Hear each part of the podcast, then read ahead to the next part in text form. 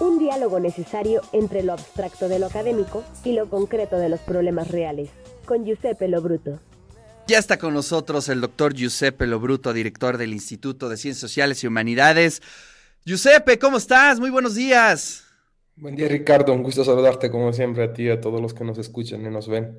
Gracias por tu tiempo. Y bueno, pues eh, hace unos días el presidente hace unas declaraciones muy interesantes en torno al litio. Y bueno, pues le quieres dedicar una reflexión en torno al litio y también al petróleo, Giuseppe.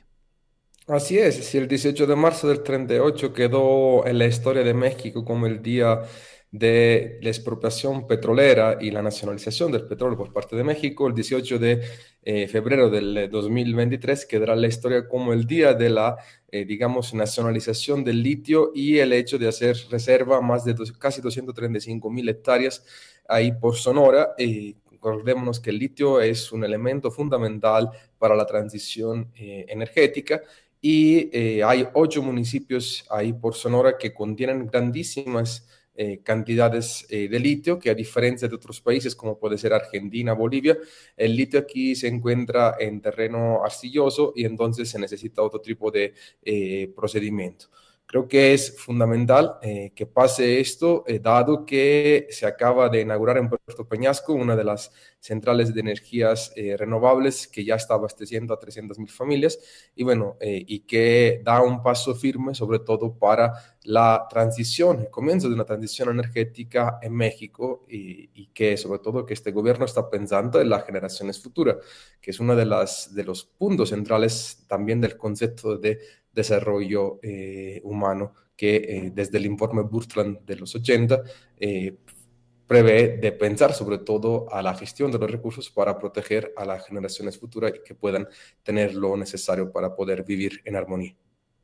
Claro, y bueno, fíjate que a mí, este, cuando se dio la noticia de la nacionalización o de la, digamos, de la política que se iba a seguir, se me hizo muy atinada eh, yo sigo pensando, es a título personal obviamente, yo sigo pensando que los recursos naturales deben de ser administrados y cuidados por el Estado.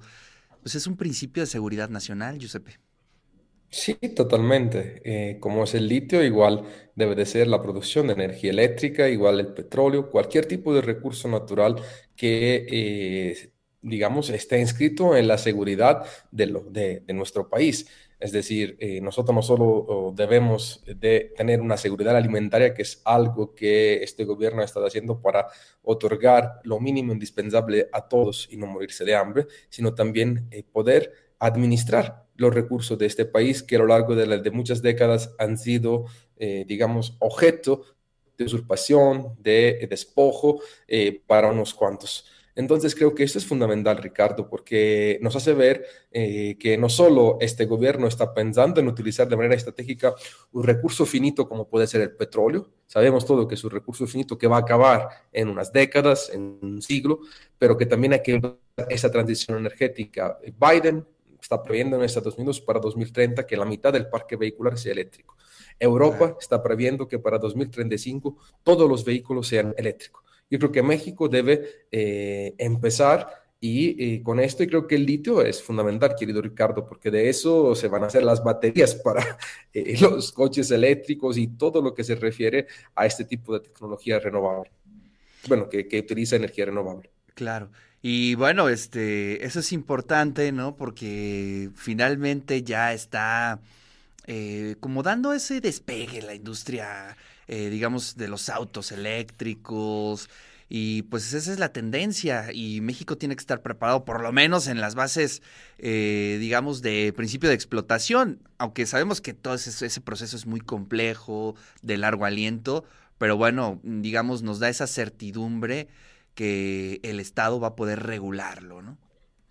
Fíjate que tocas un punto importante, que es cómo la alianza público-privada va a poder impulsar ese tipo de acciones. Unos datos, Puebla está entre los estados de nuestra república que, eh, va a que, tiene, tiene dos grandes plantas productoras de coches, Volkswagen y Audi, y Audi me parece que ya va a haber inversiones en cuanto al tema de los eh, coches eh, eléctricos. Y en México el año pasado fue histórico la inversión extranjera directa que recibió y este año se prevé eh, un máximo histórico derivado también del hecho de que se va a invertir mucho igual en este sector, Ricardo. Y, creo que el Estado debe de tener la seguridad, eh, debe de controlar la seguridad estratégica de, digamos, del, del poder ejecutar estos recursos, pero también tiene que tener una alianza con el sector privado para poder recibir esas inversiones y avanzar en, esos, en esas tecnologías. Claro. Sí, sí, sí, porque bueno, las inversiones no son este pocas, ¿no? Es decir, sí se necesita una, un brazo, un músculo de inversión fuerte para poderlo explotar. Pero bueno, pues siempre con la certidumbre de poder eh, administrarlo desde el Estado. Lo insisto, eso creo que es muy, muy, muy importante. Oye, pues este, interesante. Eh, ¿Qué sabes, eh, Giuseppe, digamos, en torno a estas, a estos planteamientos legales? Eh, hacia dónde va a ir, cómo se empezará a trabajar en torno a mm, la explotación, a la investigación. ¿Qué, qué, qué, es lo que sigue eh, en torno a litio?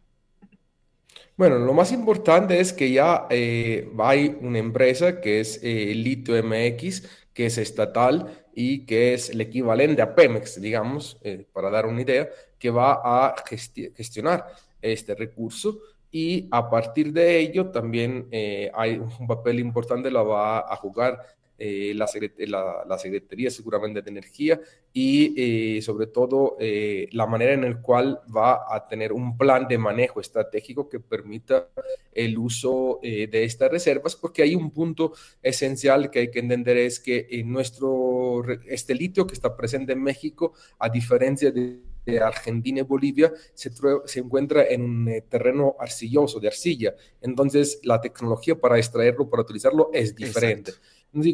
yo creo que va a haber, esto va, que va a implicar, va a implicar inversión también en investigación, en, eh, en adquisición de herramientas tecnológicas que permitan, eh, digamos, el poder extraer ese tipo de recursos. esto va, a beneficiar en cadena a, a muchos sectores. Entonces yo creo que se viene, se viene un buen periodo para México igual con este, eh, con este nuevo momento del litio. Hay que saberlo utilizar de manera estratégica, entender que las futuras generaciones este mineral, digamos, este elemento va a ser fundamental para, eh, eh, digamos, la transición energética y todo lo que se viene, Ricardo, porque estamos en un cambio de época también en cuanto a la transición energética. Hay que ponerlo en evidencia esto. Así es.